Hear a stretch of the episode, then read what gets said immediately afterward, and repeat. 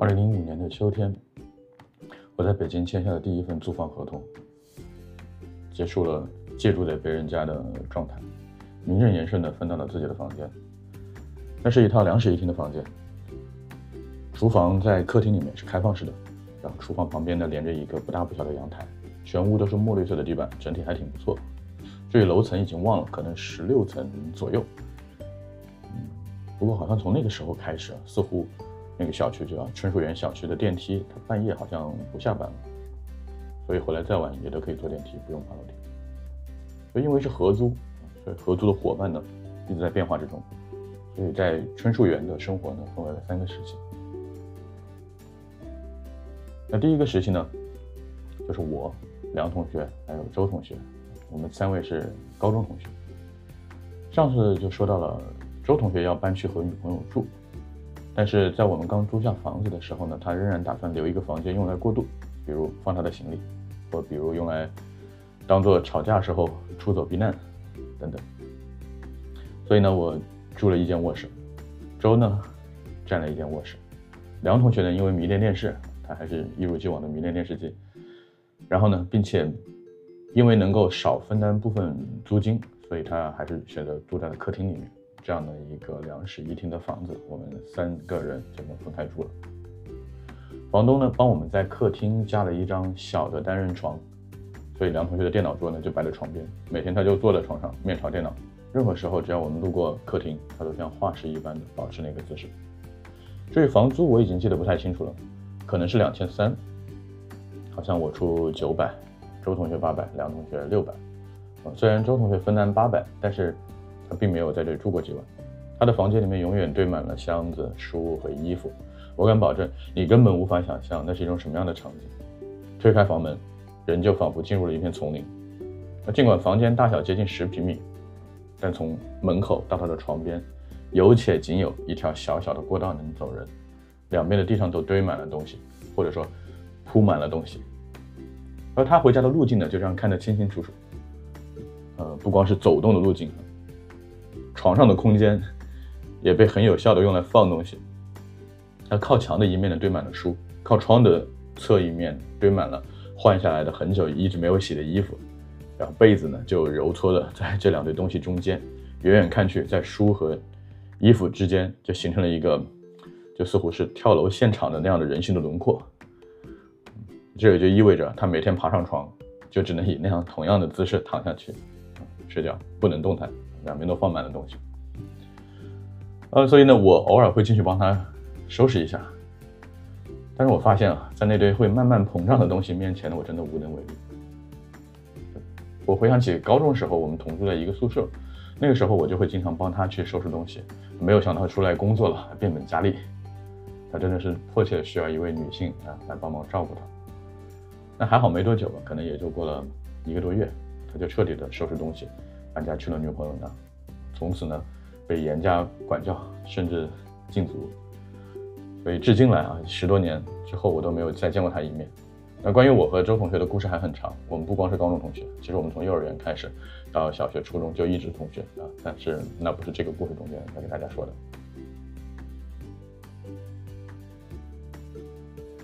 那合租的第二个时期呢，就是我和梁同学还有另外的一对陌生的。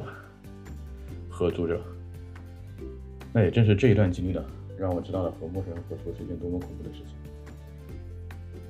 周同学走了之后呢，鉴于经济压力，梁同学呢并不打算搬进空出来那间卧室去住，所以我们继续到处找人来租那间空房。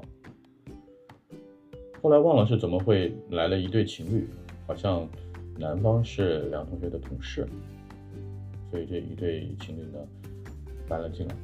我们看着还不错，就是初次见面的时候挺谦逊的，所以我们就一直通过让他们搬了进来。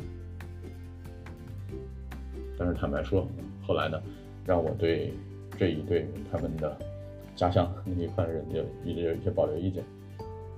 起初还好，也就是上个厕所不冲水这种小事情，我们也就开玩笑大喊一声：“是谁又忘了冲厕所？”也就算了。呃，至于他们两个有时候做饭，偷偷用我买的蛋。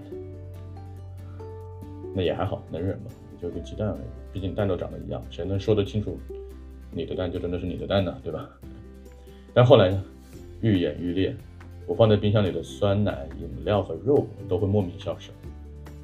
那我和我女朋友都提出过意见，他们呢也就想办法敷衍。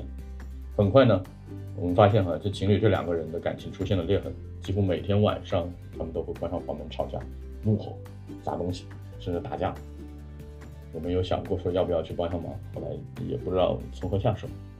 到最后，他们有人摔门而出，摔卧室的门出来，然后再打开位于梁同学床边上的我们这间这这套房子的大门。摔门出去，那梁同学的脾气也挺好的，想着人家也有难处，也就不添乱了。但是他们经常会在半夜十一二点，我们睡着了之后，在吵架，在打架，然后声音就会穿过几层墙壁，灌进我的耳朵。本着大家出来混都不容易，互相体谅的精神，我们居然这样过了三个月。直到有一天晚上，那个女的上完厕所出来，梁同学进去上厕所，然后她先发飙了。因为看到马桶里面完完整整的没有被冲下去的东西，我希望你这回没在吃饭。我和梁同学都发飙了，然后提出来了，义正言辞提出让他们搬走。那一次我们这和他们一对吵得很厉害，但是呢，不愉快的事情呢我忘得很快，所以忘了当时到底怎么收场。但还好，他们很快找到了新的地方，就搬走。后来那位男生呢，也就是梁同学的同同事，来回来回来和他偷偷解释，说这个偷菜啊、吵架不用厕所啊，这些都是他女朋友的毛病，他也忍不了。然后因每次因为这些事情呢，他就批评他女朋友呢，然后他们就会吵架，然后吵起来了，他女朋友就会打他，然后他就只能还手。至于具体的这些背景啊，我们也就不再评论，过去很久了。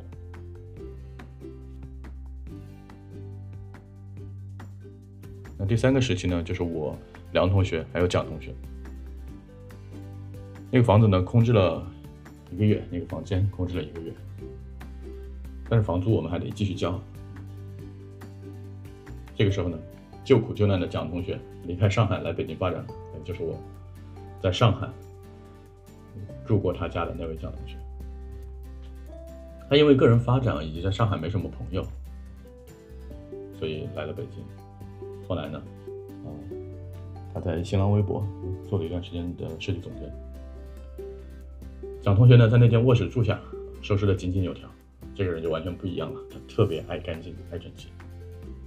兴趣爱好就是有事没事洗衣服。那关于洗衣机的品牌、型号和性能，他都如数家珍。每当他到别人新装修的家里面，他会首先进去洗手间，把人家的洗衣机或者是阳台哈，那个洗手间或者阳台。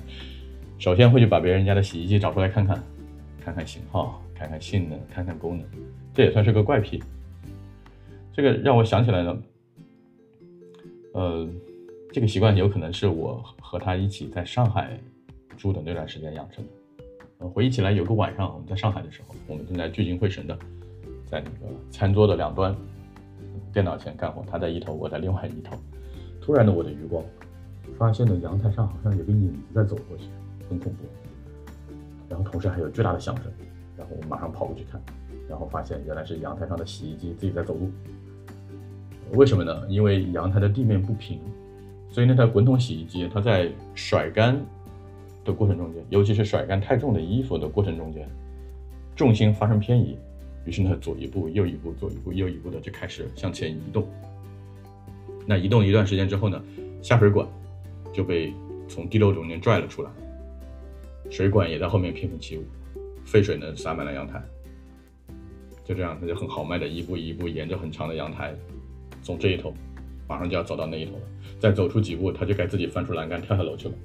这个时候，我赶过去，从正面推着洗衣机，一条腿弓住，一条腿往后伸直，撑住地面，活像那个七龙珠里面孙孙悟空正在那个对弗利萨的那样的一个场景。别管我，你去拔电源啊！我想我那个时候应该是这么对他说的：别管我，你快去拔电源。然后蒋同学呢，这还没有决定好，到底用哪只脚去踩过地上的水面去拔插头，因为贸然跑过去呢，也许会弄脏他新买的拖鞋，对吧？虽然只是个拖鞋，但是他也不会让塑料拖鞋弄脏的。他还在思考，然后这个时候呢，还在犹豫，由于洗衣机呢长时间的剧烈抖动，想挣扎我的控制，所以他自己把自己的电源从墙上拽了下来，因为他已经离墙太远了。然后瞬间世界和平，一切都结束了。我刚刚说那个故事发生在上海啊，可能很有可能是从那以后蒋同学就开始研究洗衣机了。经历过那件事情之后呢，他可能顿悟了，洗衣机或许有人工智能化并直立行走、离家出走的可能性。而且我们在上海的同居生活，还有一件事情让我深有感触。那某个晚上，蒋同学放着陈绮贞的歌，当我们正在上网工作的这个背景音乐，这个时候他手机响了，那个时候还是诺基亚，他看了一眼，抬头望着我，满脸通红的说：“我爸会发短信了。”我还没来得及回答什么，想挺好啊，你爸会发短信的，挺好的。然后他当时就把打了个电话回去，电话刚接通。他就破口大骂：“你有毛病吗？你发什么短信？以后没事不要乱发啊，不准乱发了啊，神经病！”然后就挂了。那我很诧异，为什么他对他爹，呃，这么粗鲁？然后并且心里在想，这个他是不是人品有什么问题？这个时候他挂了电话之后，就给我看那个短信内容，原来很简单，就三个字：他爸给他发的“我爱你”。呃，换作是我的话，我也会满脸通红。那估计呢？当时还用这个诺基亚的手机，用短信来写这三个字，可能也耗费了老人家不少时间。说回到来北京之后，我们就各自在各自的房间里面。至于有没有这个爸妈给他发短信啊，有没有他在打电话回去教训他爸妈，这个事情我就没法知道了。但是很有意思呢，他那一间房间啊没有床垫。当时周同学在的时候呢，其实也是这么住的，因为他没睡习惯，所以无所谓。只有一个硬板床。虽然我们在学校寄宿的时候都是睡的硬板床，我们也不挑。我和蒋同学其实都无所谓，我我和梁同学其实都无所谓。但是这位蒋同学呢，他就睡不习惯，他自己买个床垫。突发奇想呢，他买了一张水床，就是灌水进去那种，灌很久很久。啊，我体验了一次，躺上面还不错，软软的，很舒服，很有弹性，然后又凉凉的。不过两个人一起睡在上面的时候呢，那个床呢就会往中间慢慢的凹陷，所以两个人睡着睡着睡着呢，就会因为重力的缘故呢，紧紧的靠中间挤在一起，好像也不是特别的舒服。有一天半夜，我在我自己的房间几乎快睡着的时候，突然就听到隔壁传来了惊慌失措的喊声：“我操，我床破了！我操，漏水了！我操！”